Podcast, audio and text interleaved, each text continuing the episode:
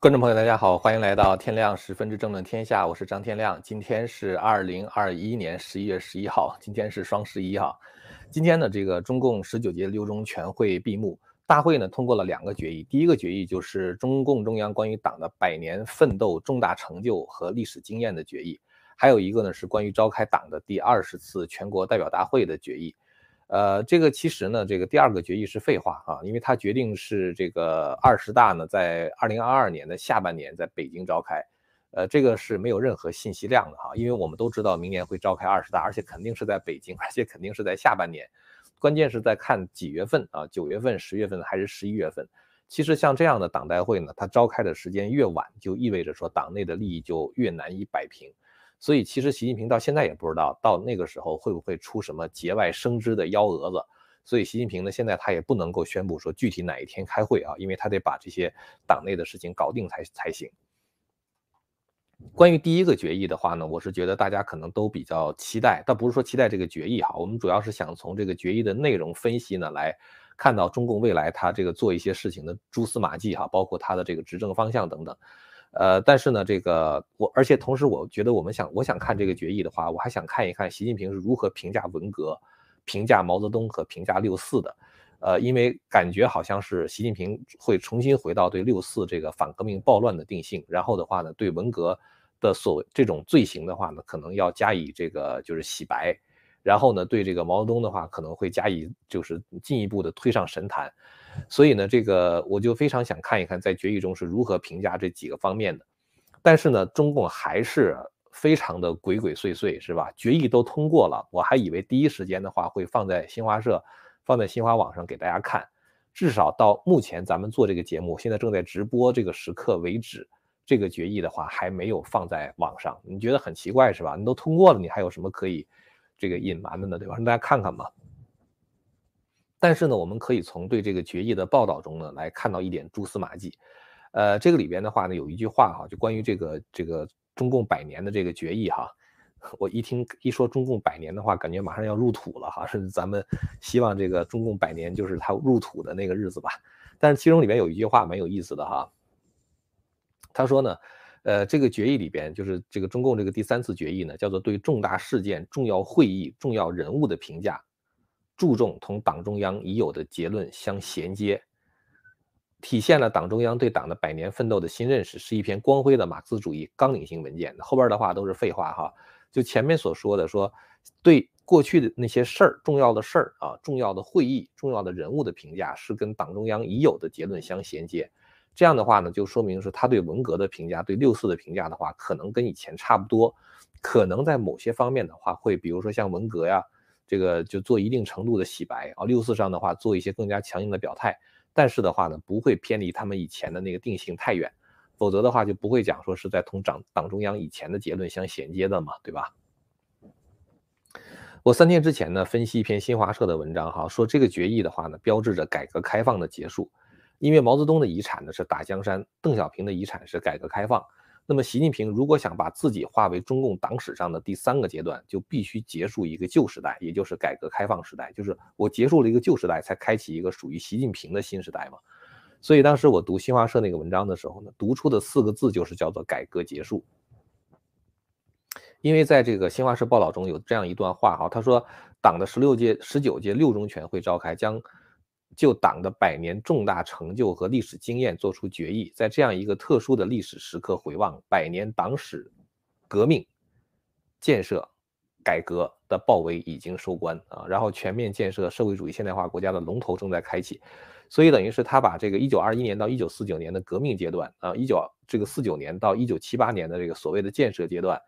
啊，和这个一九七八年到现在的改革阶段的话呢，划为了三个阶段哈。然后的话说，改革呢现在已经收官啊，收官的话是一个围棋术语嘛，就是基本上就是要结束了。所以当时我看到这这两个“收官”这两个字儿的时候，觉得特别的刺眼啊，所以就特别的加以分析。呃，我觉得我这个结论，因为当时他那个刚刚发布在那个网上被我看到了，所以我就开始点评这个事儿的时候，我就说他这个事儿表示改革开放要结束了。那么这个事情呢，这个可能是相当的振聋发聩的一个结论吧。后来我看到很多大媒体都在引用这句话啊，都在评论这句话，就是在 pick up 这个问题。新华社呢关于六中全会闭幕的报道回应了我的看法，这个报道里边讲说什么呢？说全会认为，总结党的百年奋斗、重大成就和历史经验，是在建党百年历史条件下，开启全面建设社会主义现代化国家新征程，在新时代坚持和发展中国特色主义，呃，中国特色社会主义的需要。呃，这都是党文化这嗯大词儿啊。完了之后的话，句式特别的长哈，非常典型的党文化的这种用词。呃，但是的话呢，它实际上讲的是社会主义现代化的新现代化国家的新征程啊，也就是说，习近平呢，他说过去的时代结束了啊，现在开始一个新的征程。这个这个六届这个十九届六中全会的公报的话呢，我大概看了一下哈，基本上是通篇的瞎话啊，反正是给习近平造神嘛啊，就是歌给他歌功颂德。其实你要问习近平在多年以来搞的最糟糕的领域，或者是最明显搞的最糟的领域到底是什么？大家可能都会有一个回答，那就是外交，是吧？那川普上台之后的话，不管是贸易战也好，或者是现在这个习近平在南中国海受到的遏制啊，包括这个全球现在都在谴责中共的这种人权的问题，就是很多国家的话提升跟台湾之间的这个外交层级等等。其实习近平上台之后搞的最糟糕的领域就是外交啊，现在习近平几乎是战狼外交，搞得自己仇人遍天下了。新华社的通稿还在吹嘘习近平叫做中国特色大国外交全面推进。其实呢，你如果你要说习近平时代中国的外交有什么特点的话，我觉得其实是一个让人非常就是难过的一点啊，就是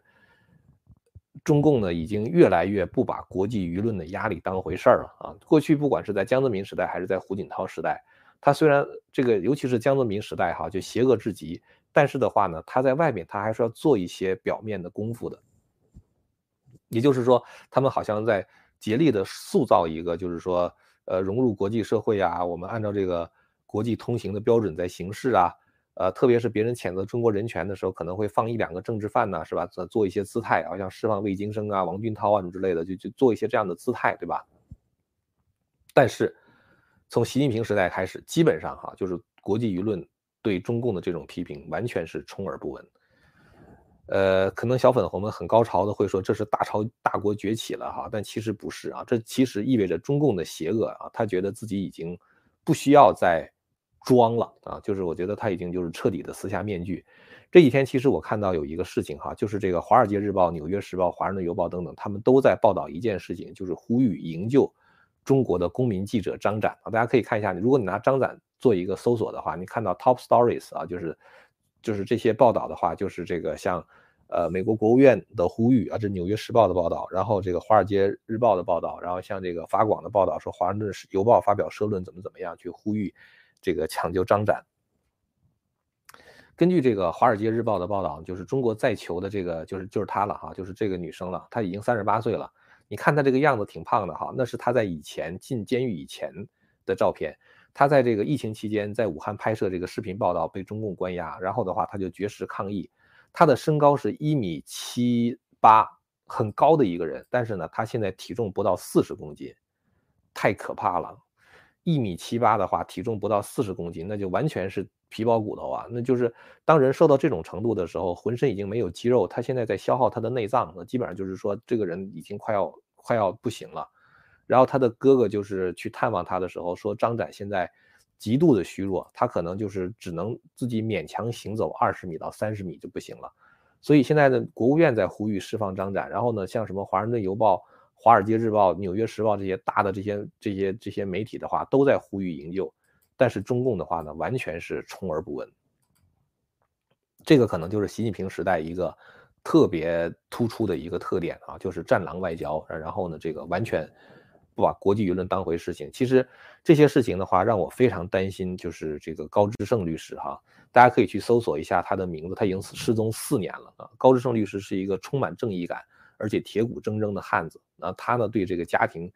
就是这个这个充满了柔情。然后这个人，他的内心非常的柔软，对所有的弱者充满同情啊，充满了正义感。就这么一个人的话，他被中共关到监狱里边，他遭到那个酷刑就没法说了。有兴趣的朋友的话，可以去搜索一下哈。所以我在这里边还是要为这个张展，为这个高志胜律师的话，还是要呼吁和谴责一下。呼吁的话就是呼吁大家的关注了，谴责的话当然就是谴责中共的暴行。六中全会呢，进一步确立了习近平领袖独裁的地位。其实大家可能会发现一个特点：越是独裁的领袖，就越蛮干啊，就越不容易去改正错误。因为什么呢？你其实大家这个也很容易理解这个事儿哈。就如果假如说是党中央集体领导的话，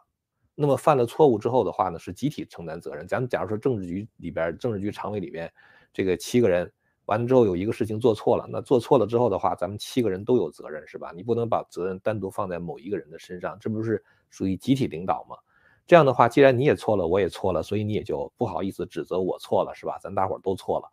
但是的话，个人独裁是不一样的，因为一切决定都是你做的。那么既然你有这样的权利的话，你就得尽这样的义务，你就得扛起来这样的责任，对吧？你有这个权利的话，你就得扛这个责任，权利跟责任应该是对应的，所以。你如果是作为一个独裁者的话，你一旦做了错误的决定，别人就会说：“你看你做错了，是吧？”而这个时候，独裁者的话会觉得非常尴尬啊，承认错误就变得特别的困难。因为中共它的最高领袖的话，他的这个权力的合法性既不来自于君权神授啊，也不来自于血统继承啊，说你是你你爹是皇帝，所以你也当皇帝啊，既没有君权神授，也没有血统继承，然后的话呢，也没有民主选举。所以他呢就会说：“你们跟着我，你们可以过好日子啊！什么什么什么奔小康啊，什么就是什么进入社会主义，什么发展新阶段呐，什么之类的。”他会谈这个问题啊，就是意思你们跟着我的话，你们的日子越来越好。所以呢，是这样的一个条件下说，大家既然你最正确的话，这别人就听你的吧，是吧？那如果你犯了错误的话呢，那你还没有别人正确，那凭什么你说了算呢？是吧？这样的话，最高领袖的独裁地位呢就受到挑战了。所以大家可能会知道哈，可能会注意到一个现象，很多那个公司不是公司了，就是很多中共的这个党党就是党政干部的一把手，遇到问题的时候的话，他都不明确表态，因为什么呢？因为你只要明确表态了，按照你说的去做，你就错了。所以他们讲话的话，从来都是模棱两可啊。完了之后的话，让你自己去猜，错了那是你理解错了，领导没有错，是吧？但是习近平的话呢，他有个什么问题呢？就是他在独裁的时候的话，他很多时候他。主动的冲到前线，完了之后挑起头来说：“这是我亲自部署、亲自亲自指挥的啊！”那万一要错的话，那不就是你错了吗？是吧？越是这样的错误的话，一个独裁者的话呢，就越难以改正啊！所以这就是为什么我觉得习近平他如果真的就是在二十大上成了党主席啊，或者不管怎么样成了一个独裁者的时候，他会加速带中共走向死亡啊！就是因为。他的这个智商不高啊，完了之后的话，做事情又蛮干啊，然后呢，这个很多决议的话，一旦错了之后，呃，他就可能会造成那种不可逆转的错误。呃，那么因为中共百年的这关于中共百年的这个决议哈，就是就是这个总结呢，历史性所谓这个历史性的决议还没有发表出来，所以我们现在只能是根据已有的新闻报道谈这么多了啊。等发表出来以后，如果有一些新的。呃，这个消息的话呢，或者有哪些可以值得评论的点呢？我们再在这个频道里边跟大家接接着聊。这两天其实还有一个新闻蛮值得谈的哈，就是中共关于房地产的金融政策出现了重大的松动迹象。大家可能记得哈，我曾经预言过，我说中共呢会出手救恒大，那是几个月以前的恒大危机刚刚爆出的时候，我就说中共救恒大。这倒不是说中共好心哈，因为我熟悉中共行事的逻辑，就是。这个中共的话，他救恒大的话，是因为恒大实在是太大了啊，已经大到不能倒的程度。如果恒大倒了之后，会引起房地产市场连锁的反应，最后的话就会掀起一场金融海啸。那么中共的政权就可能在这一场海啸之中被吞没。所以中共的话是不能够让恒大倒的。当然，他不让恒大倒，并不是说他给恒大继续放贷款，是吧？他是不能够让他一夜之间宣布破产，然后留下无数的烂尾楼和银行的烂账。这样的话会造成这种连环交叉的违约，最后造成这个金融海啸。所以中共是因为这个，第一不能让恒大倒闭，第二的话呢，他还要中共还要继续向海外发行美元和欧元的债券，所以必须考虑自己的信用问题。如果你一旦违约的话，人家觉得哦，这个这个你这个信这个是是是是这样的一种就是信用的话，你那个垃你你的信用基本上就变成垃圾了啊，人家就不给你贷不给你贷款，不帮你发债了，而中共又迫切的需要美元。所以它能维持泡沫，能维持一个假象的话，它就要维持到最后的一刻。那么《华尔街日报》的话呢，就有一篇报道哈，就是几乎可以说是验证了我的这个预言，说中共大家可以看的是《华尔街日报》的报道，说中共计划慢慢拆解恒大，防止其轰然倒塌。然后呢，他准备计划设计通过出售一些恒大的资产来控制该公司突然倒塌的风险。并限制购房者和相关企业的损失啊，就是防止已经交了定金的啊，最后房子拿不到啊，这个或者是这个呃让这个相关的企业持有恒大债券的这个受到损失。那么这个《华尔街日报》这个报道里边的话呢，我不给大家找了哈，就里边其中提到说什么呢？说提到这个恒大呢，它有可能会存活下来，但是呢会大规模的瘦身啊，这个就是《华尔街日报》这个报道的这个调子。所以这个我。我其实当时做了两个预言啊，一个是关于这个恒大的，这个就是它不会中共放任它崩大，就崩溃式的那种倒掉哈。那么还有一个的话呢，我还曾经预言说，中共可能会对许家印个人给予严惩，甚至可能在某个未来的时刻抓他坐牢。呃，现在的话，大家可能看到，就许家印呢被中共强逼着出售了两架直升飞机，不是直升飞机，出售了两架他个人的私人飞机啊，大概筹款了五千万美元。当然，这对于恒大三千亿美元的债务来说杯水车薪。但是中共的话，他得让你出售你的飞机还债啊，完了之后让你出售你在香港的这个豪宅还贷还债。所以这个中共的话，现在是这个紧紧的压着这个许家印哈，逼迫他出售他的资产。未来说不定在某一个时刻的话，就抓他坐牢去了啊。当然，这得基本上等到恒大。破产重组的尘埃落定以后啊，否则的话，如果在这个破产重组期间的话，就是这个把它抓起来的话，就没有人敢接恒大这个盘子了。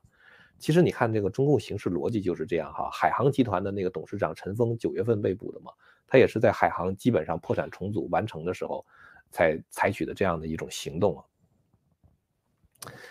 这个所以这个通过出售这个许家印个人的资产的话呢，就是他还是设法。恒大呢筹措了一些资金啊，完了之后的话，把这个就是一个到期的这个美元债呢，就在违约之前的最后一刻给还了。其实昨天哈，就是我说这些东西都是我的预言哈，就是我都是我的预言，我觉得会发生这样的事情。但昨天我看到一个新闻，我以为是对我预言的一种否定。这个新闻的话就是彭博社的新闻。彭博社说什么呢？彭博说，彭博社这个新闻里面大家可以看到，Bloomberg 哈说，Evergrande。Officially defaulted 啊，说这个恒大的话呢，正式的违约完之后的话呢，说有一个这个银行的话呢，在 preparing bankruptcy proceedings against 恒大哈，就是说有那么一个机构的话，现在正在准备让恒大破产的相关的法律程序。报道时间的话呢，是二零二一年的十一月十号，也就是昨天。当时我看这个消息的时候，我想，哎呦，我的预言竟然搞错了吗？啊，难道这个是这个恒大？呃，真的是不行了，然后中共也不救了，就放任它倒掉吗？那是不是意味着说中共马上财政就要，就是实在是透支了，就是没有钱去救恒大了呢？但是我又觉得不太像了，所以我当时就 hold 了一下我这个想法。然后的话，大概在一两个小时之后，我就看到了《华尔街日报》的报道。《华尔街日报》的报道说什么呢？我当时之所以这样想的话，是因为 Bloomberg 的话是一个很大的新闻社，基本上跟路透社、法新社、什么美联社。那基本上是一个级别的嘛，我觉得他的新闻报道是应该比较严谨，且不管就是说路这个彭博社是多么的左倾是吧？它是极左的一个一个新闻社，但是在报道恒大债务违约的这个问题上是没有必要撒谎的。所以当时我在想，如果彭博社这个报道是对的话，那可能是意味着中共山穷水尽了是吧？也可能是说我的预言错了，但是呢，我还是对他抱有怀疑，因为这实在是不像中共讲的东西。虽然它是彭博社的报道。所以大概在一两个小时以后呢，我就看到了《华尔街日报》的报道。《华尔街日报》报道说什么呢？说恒大呢减持了恒腾网络股份，以筹集更多的资金，然后筹集了一点四五亿美元的资金。我一看这个数，我就知道彭博社的报道错了，因为恒大到期的那个资金的金额就是一点四五亿。既然恒大已经筹到了这笔资金的话，那么当然也就意味着它不会违约啊。所以。后来我又接着往下看的话，就是进一步验证了我的这个想法。所以其实他十一月九号的时候报道，他拿到了一点四五亿，他那个、那个、那个就借的那个债的到期的那个时间是十一月十号，所以他十一月九号拿到钱的话，这种 wire transfer 的话就是一两个小时的事儿啊。那十一月十号肯定就付了，所以我觉得这个彭博社的那个那个新新闻肯定是不准的。之后的话呢，我就看到了《华尔街日报》出了一系列的文章，传出了一个。非常明确的信号，就是中共将给房地产市场松绑了啊！因为这个恒大的这个危机的话，中共再不松绑就 handle 不了了。这个大家可以看到这个《华尔街日报》的这个报道哈，说这个呃，给大家看一眼哈，说这个中共呢在考虑放宽房地产政策的限制，以帮助开发商脱手资产。中国监管机构担心金融风险因其对房地产借贷的打击而蔓延，正在考虑放宽规则，让陷入困境的开发商出售资产，以避免出现违约，并对经济构成打击啊！大家看看到他中共的政策是不是就是我说的哈？他一定会这样做的啊！这是他的这个执政逻辑带来的。这个其实呢，这个中共如果要是这个去年就是八月，去年这个八月二十号的时候，中共央行和住建部不是通过了一个就是关于房地产企业的这个资金的监测和融资管理规则嘛？简单的说就是三道红线哈，大家可能还记得，就是第一道红线的话就是剔除预收款之后的资产负债负债率不得大于百分之七十。这个我知道讲这个金融问题比较烧脑，它啥意思呢？就是有些房企啊，它这个手里边有一笔钱。这笔钱的话呢，应该是他的 asset 哈，是他的资产，但是呢，实际上这个钱是他的房子的预付款，就是我盖这个楼，比如说需要花一个亿啊，有谁要认购啊，让大家可以交交钱，提前交钱，所以他钱收到手了，所以这个钱呢，其实不是他的资产，这个钱是他的负债，为什么呢？因为你得把房子给盖了啊，盖了以后的话，这个钱才是你的，现在这个钱的话呢，不是你的，这钱是你。就是怎么说呢？就是你你你收上来的钱的话，你还没有给对方产品，或者是没有给对方提供相应的服务，这种钱的话呢，它就是属于预收款。所以中共的意思是说呢，这种钱你不能算，把这种钱刨出去之后的话，我看你的资产和负债之间的比例是怎么样的。然后呢，中共画的第一道横线是说，你的资产负债率不得大于百分之七十，就是那部分钱不算以后，你欠的钱不能超过你资产的百分之七十啊，这是第一点。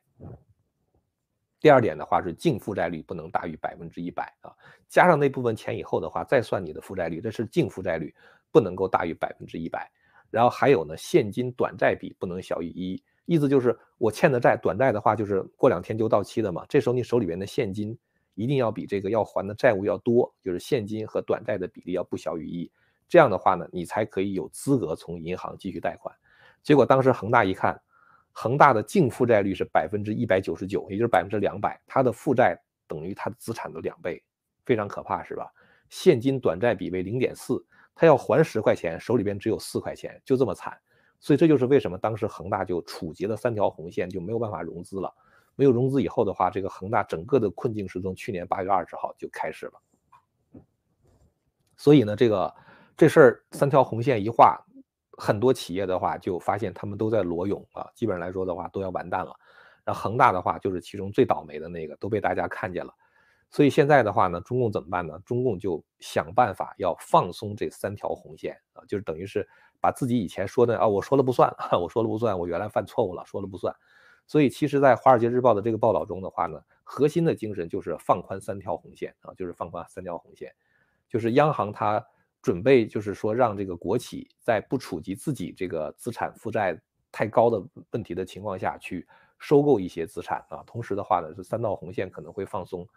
三道红线可能会放松在哪儿？我没找着哈，大家反正自己去找吧啊，就是这么回事儿啊，就是他要放松这三道红线。然后的话呢，受到中共的这个政策的影响啊，放松三道红线，什么什么给这个房地产喘息的机会。然后现在房地产开发商的股债的话呢，开始反弹。然后的话呢，一片又是一片这个看看多的声音，然后呢，还有就是这个，你看这个，嗯，这个这个新浪网报道，就是高盛已经进中国了啊，开始抄底中共，呃，中国这个房企的债券，然后呢，部分地产债大幅的反弹，所以就是说现在的话呢，就是中共在搞一系列的这种利好的消息啊，就希望能够刺激房地产。的发展呢，包括像沈阳的话，就是过去什么限限房限，就是这个限贷限售什么之类的都给取消了。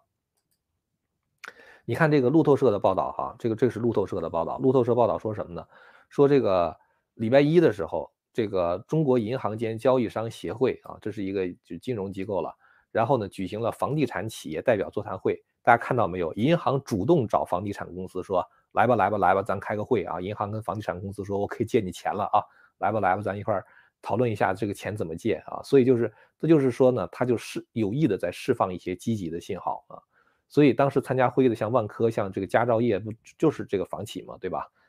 所以呢，就是说中共现在在释放这样的一些信号啊，就是让这个感觉好像房企就还会这个，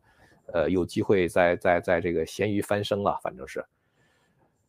这个信号，这些信号其实反映出一个问题，什么问题呢？就是房地产已经深度的捆绑了中共的命运啊！中共为了不想死啊，他就不断的给房地产输血啊，实际上就是维持着房地产的泡沫。我觉得哈，我们几乎可以看到，中共不亡，房地产泡沫就得维持。什么时候中共亡党了，这个泡沫才能破灭？所以我觉得哈，就是房地产的破灭和中共亡党的话，我感觉他们互相的关联性是非常高的啊，不论是这个。不论是这个时间上的关联性啊，还是这个金融上的关联性、逻辑上的关联性的话，是非常高的。呃，而且我觉得这个未来的话呢，这个中共为为了这个维持这个泡沫的话呢，不得不就是甚至可能把这个泡沫可能还吹得更大一点啊。所以这个问题真的是就是这个问题是这个呃房地产的一个问题的话，真的是已经成为一个中共无法解决的问题了啊，变成了一个无底的黑洞。呃，今天呢，就是想跟大家聊的，就是这几个问题哈。一个是这个恒大啊，它的这个发展和中共对房地产市场的这个新的政策的话，其实完全应验了我之前的那个预言啊。再有一个的话，就是我讲了一下，这个中共从他现在公布的这个六中全会的决议来看的话呢，对于重大事件和重要人物的评价，有可能会延续之前的那个两个决议的看法啊。这个就是，呃，我们今天重点想跟大家谈的。呃，今天基本上节目就说到这儿了哈，就是这个前两天我一直跟大家讲，就是有一个捐车的事情哈。那个捐车的话有一个地理范围哈，就是如果您在美国或者是加拿大的话，如果您有车愿意就是捐出来，就是开不了了或者是坏了什么之类的话，可以这个打电话给这个希望之声哈。呃，他们呢这个希望之声是一个这个致力于报道真相的媒体了。那么这个希望之声呢，就是他们。长期以来，就是这种捐车的话，对他们的帮助特别大啊，因为他们有一个 很好的、很懂汽车的一个人啊，就是有什么问题的话呢，他可能就修了，啊，修了以后的话呢，就可以把这个车就是卖出去，这样的话呢，对他们维持这个公司的运转的话呢，是蛮有帮助的啊。大家可以看一下，这就是希望之声捐车的这个网页，在我的这个视频的下方的话有链接哈，大家可以去看一下。呃，然后的话呢，就是说这个，也就是欢迎大家到我们的希望之城的会员网上啊，看一看我做的那个中华文明史系列。呃，今天就跟大家聊到这这儿了哈，感谢大家的收看。如果您喜欢我们的内容呢，欢迎大家订阅和传播这个频道，并且按下小铃铛。我们下次节目再见。千古文明汇成巨著，百家大义娓娓道来。希望之声精品网、希望之城隆重推出张天亮教授第二部大型讲史系列《中华文明史》，为您重现中国历史上最璀璨的文明之珠，让您在轻松的观赏中汲取古老的智慧和对当代的启迪。今天就登录 Land of Hope 点 TV，Land of Hope 点 TV。